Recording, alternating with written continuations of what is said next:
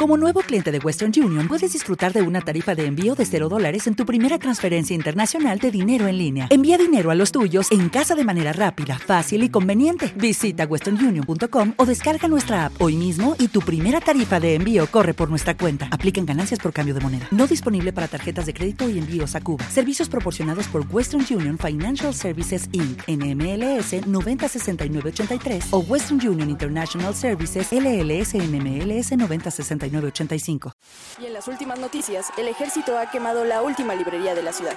La lista de música prohibida ha crecido de manera considerable el último año.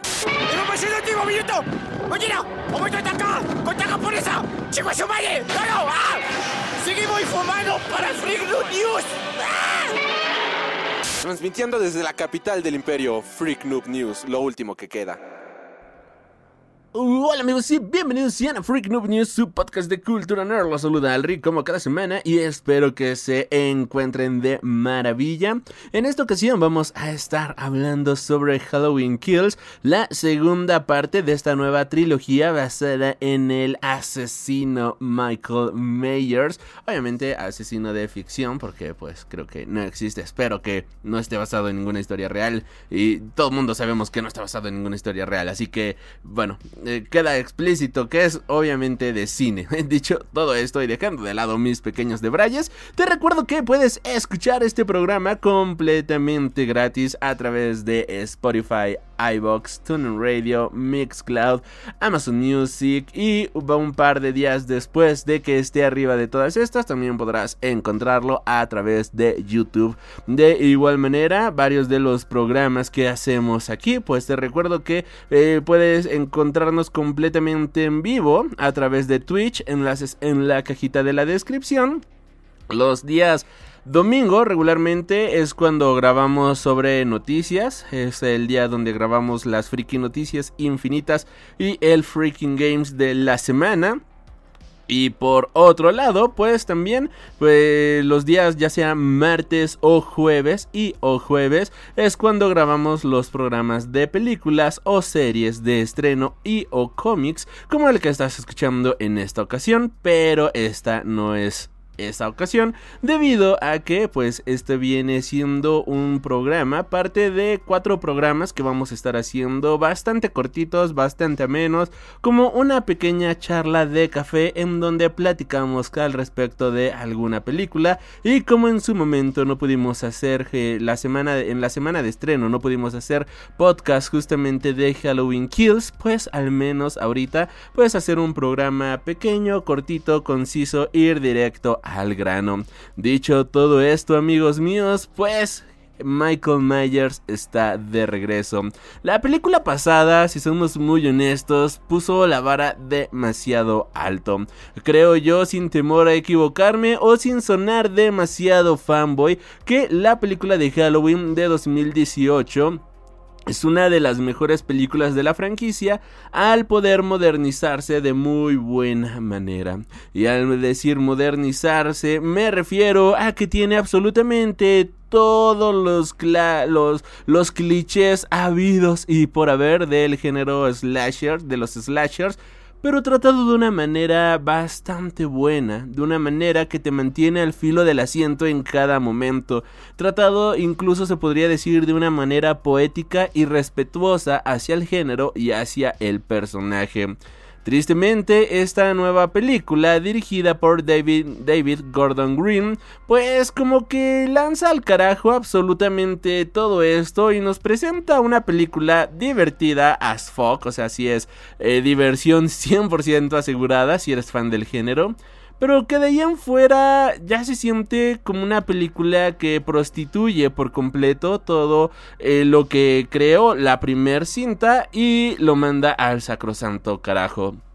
Esta película, como bien decimos, es dirigida por David Gordon Green, es escrita por Scott Teams, basada en personajes de John Carpenter y Debra Hill, y es protagonizada por Jamie Lee Curtis como Laurie Strode, Judy Green como Karen, Andy Matishak como Allison, James Jude Courtney como nuestro queridísimo Michael Myers, Nick Castle también como Michael Myers, Aaron Armstrong como otra versión.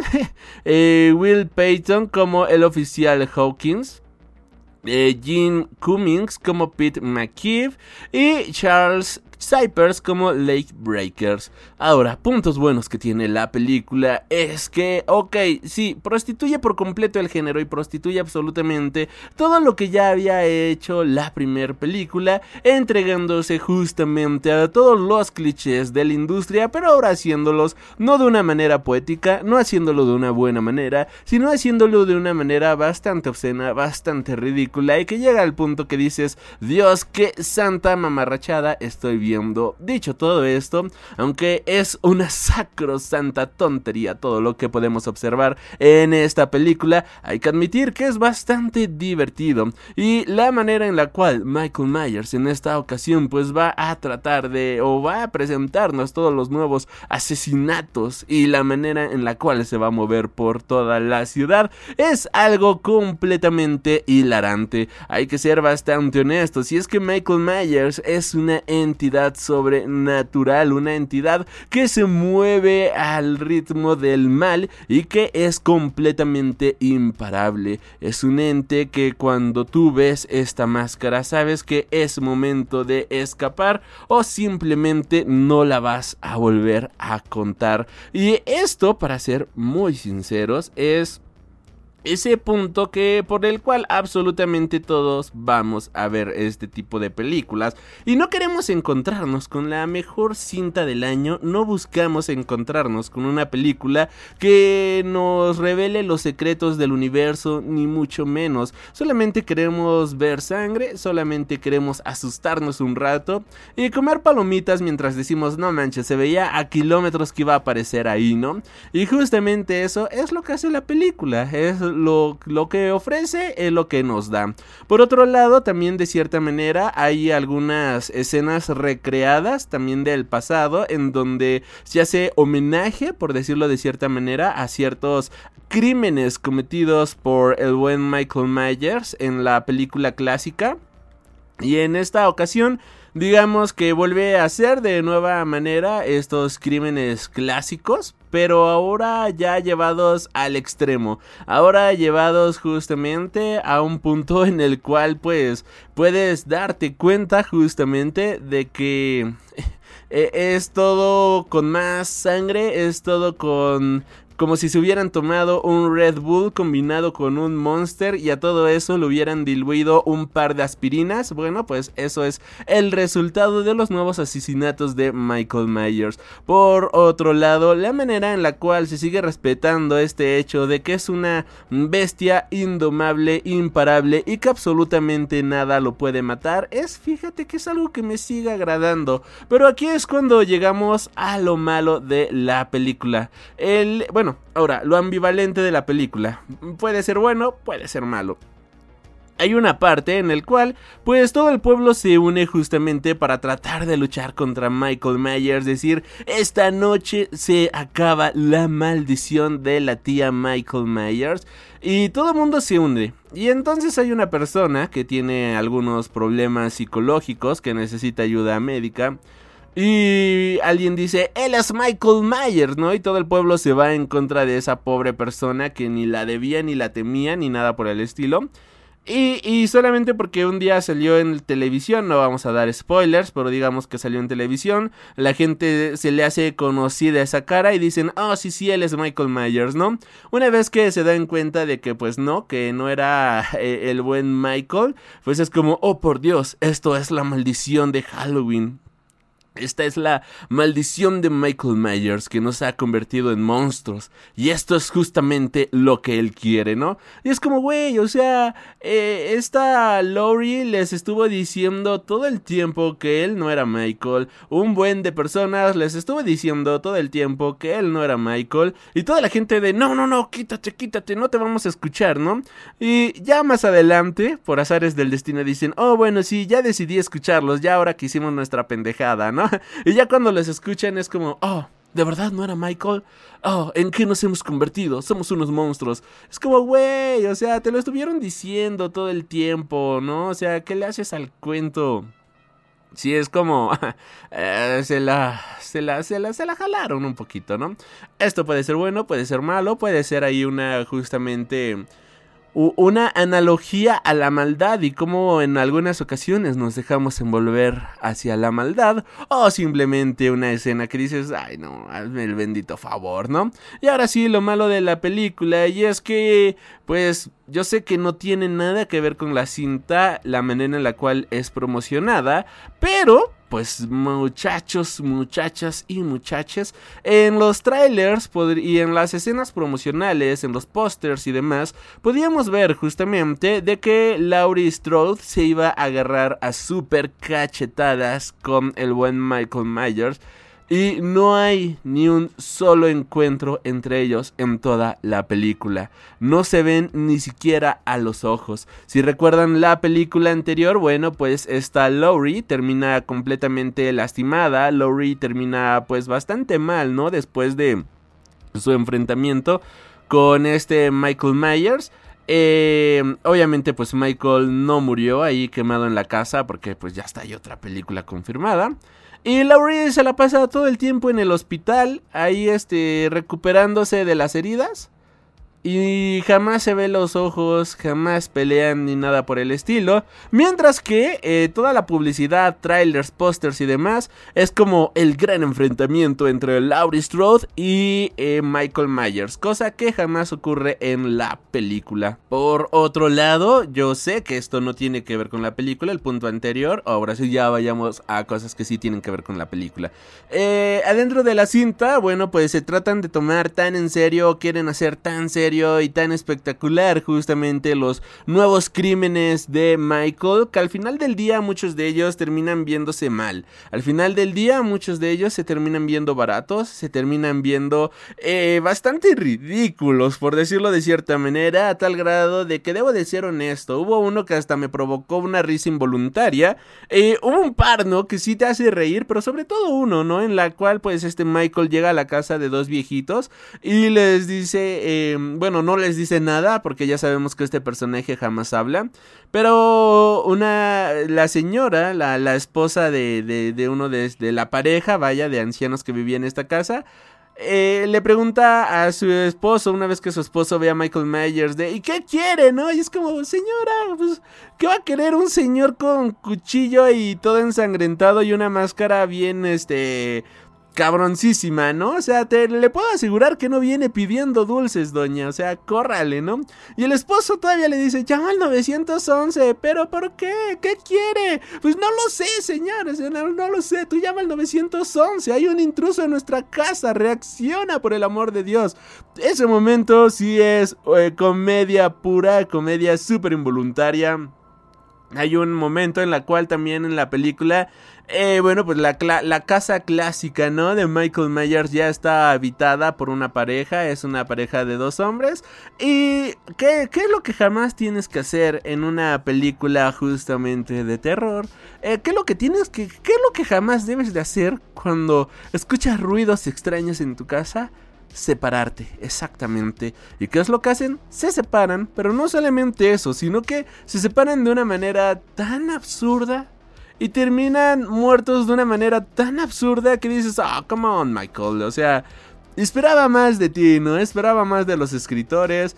Eh, hay, muchas secuencias eh, donde se cree que Michael está, por ejemplo, en un carro y resulta ser otra persona. Pero la histeria de la gente es como, oh sí, ahí está Michael y ahí está Michael, ¿no? Que llega en un momento cuando el personaje principal de esa escena llega a su carro y descubre que hay una persona dentro del carro y cree que es Michael Myers, tú te crees su histeria. Tú te crees su desesperación y le crees su miedo. Pero cuando de repente llega toda la gente a gritar, ah, Michael Myers, que no sé qué, y sí, que esto y que aquello, y que no sé qué tanto, es como, ah, ya, por Dios, ¿no? O sea, pero no porque la escena sea mala, no porque la escena sea mala, sino porque está tan sobreactuada y tan exagerada que simplemente no te lo puedes creer. Y es cuando yo acabo diciendo, ok, Alri, relájate, relájate, vamos a relajarnos. Es una película slasher, es una slasher, es una película que trata de presentarnos algunos sustos fáciles, que quiere que caigamos en la histeria, Pero lo malo es que en lugar de que podamos caer en la histeria junto con nuestros personajes, lo malo es que en lugar de que caigamos justamente en la desesperación junto con todos estos personajes, lo que terminamos cayendo es en... En nada, o sea, en la risa involuntaria, ¿no? En ese momento que dices, ah, ah, niño, ahí pasa a ver, jovenazo. Y ya pasamos a lo que sigue bastante decepcionante en ese sentido porque reitero la película pasada es espectacular y no me voy a cansar de decirlo la cinta pasada es asombrosa es fantástica.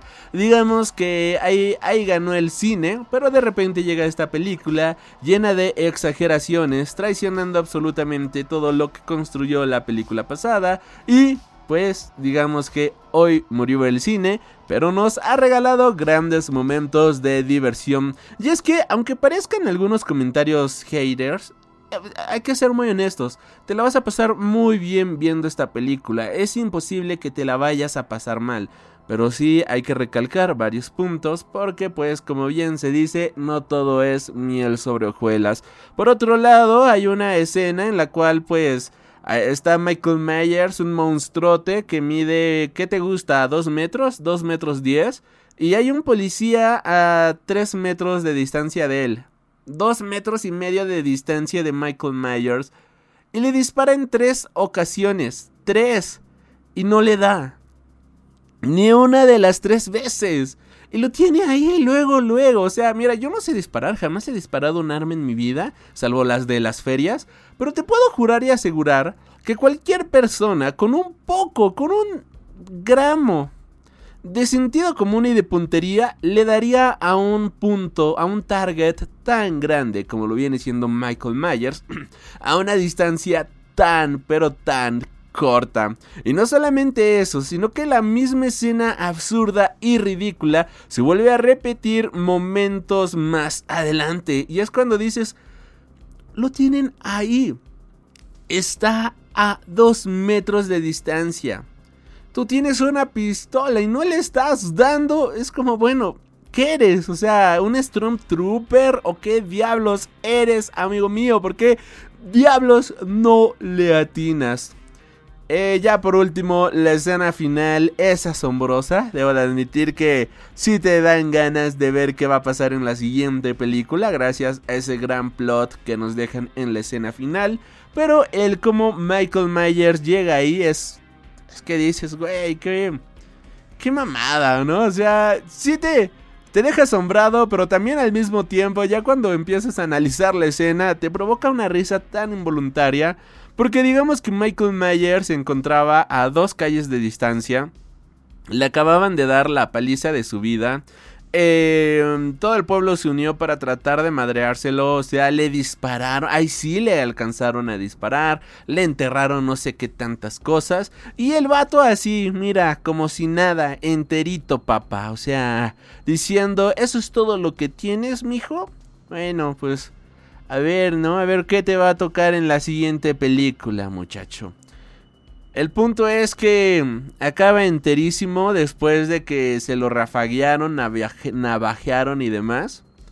Luego hay una casa en donde está rodeada de personas, una casa rodeada de policías, rodeada de personas, rodeada de ambulancias.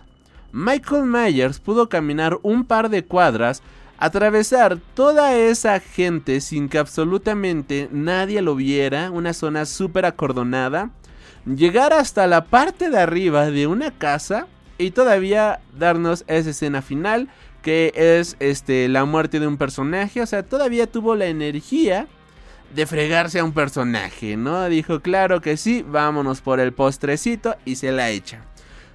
Y en ese momento es que tú dices, dude, no me la creo. O sea, eh, yo sé que esto es un género de no creérsela. Yo lo entiendo. Yo sé que es un género en el cual debes de permitirte creer que existe un ser que puede matar absolutamente a todos y que es completamente imparable. Reitero, es una fuerza de la naturaleza, una fuerza malévola de la naturaleza. Y tú debes de creértela, porque si entras justamente con la idea de que todo es completamente irreal y absurdo, pues al final del día pues no la vas a disfrutar la película, no vas a poder disfrutar del filme porque de uno de los convencionalismos de este género es permitirte creer que esto es posible. Es como ver una película de superhéroes, pero que tú vayas con la idea negacionista de que las personas no pueden volar, con la idea de que los hombres no pueden lanzar rayos por los ojos. Si vas con esa idea, pues obviamente no vas a poder disfrutar ninguna película de superhéroes.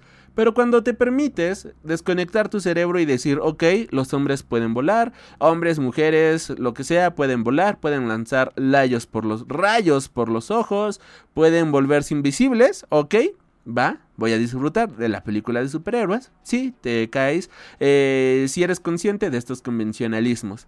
Pero la película aunque tú seas consciente de todos estos convencionalismos, llega un momento en el que dices, es que de plano no me la estoy creyendo, es que de plano no la estoy disfrutando en ese sentido, porque es imposible creerte la sarta de babosadas que te están poniendo en pantalla. Y eso es triste y es lamentable porque esta película viene justamente de una gran entrega. Y aunque tú te quieras permitir el creer que hay un hombre completamente indestructible en un pequeño pueblo de Estados Unidos que asesina a la gente de una manera imparable, hay cosas en la película que, que de repente te impiden poder creerlo. Hay cosas en la película que de repente te impiden poder disfrutar de todos estos convencionalismos y ya cuando la propia película te impide de sumergirte en la magia de su propio filme, pues es que estamos hablando de que quizás no es una película tan buena. Aún así, mira, película dominguera, película palomerísima para disfrutar en Halloween, como bien dice el título, película para disfrutar al mil por ciento con los amigos, con el novio, con la novia, en familia, un día que digan, oye, ¿qué vamos a ver? Vamos a ver algo de terror, vamos a pasar una noche acá, este eh, sangrienta, vaya, ya eh, si estás aburrido de todo el catálogo pop que ofrecen las diferentes eh, sociedades de streaming, cosas tranquilas, pues mira, un Halloween te refresca el día, ver esta película te refresca por completo, este, la, la cartelera y en ese sentido, pues a mí me agrada. Aún así, pues esta es solo una pequeña opinión al respecto de esta película. Te invito a dejar en la cajita de los comentarios a ustedes cómo se les hizo esta película. ¿Les gustó? ¿No les gustó? ¿Por qué les gustó o por qué no les gustó? En caso de que estén escuchando esto en alguna red que no tenga cajita de comentarios como Spotify, pues los o creo que también iTunes no tiene cajita de comentarios, pues los invito a dejarlo ahí en los posts donde dejamos también este el podcast ahí ya sea en nuestro Instagram, en nuestro Twitter, en nuestro Facebook, ya en, en Tumblr también. Ya saben que pueden encontrarnos en todas estas redes como Freak Noob News. Y pues nada, espero que les haya gustado este programa. El segundo de cuatro, así rapiditos, concisos, directo al grano. Me encantaría conocer su opinión con respecto de cómo se les hace este formato. Y pues nada muchachos, espero que tengan una excelente semana, que se la pasen Y no me queda más que decirles que superen sus límites y plus ultra. Hasta la próxima.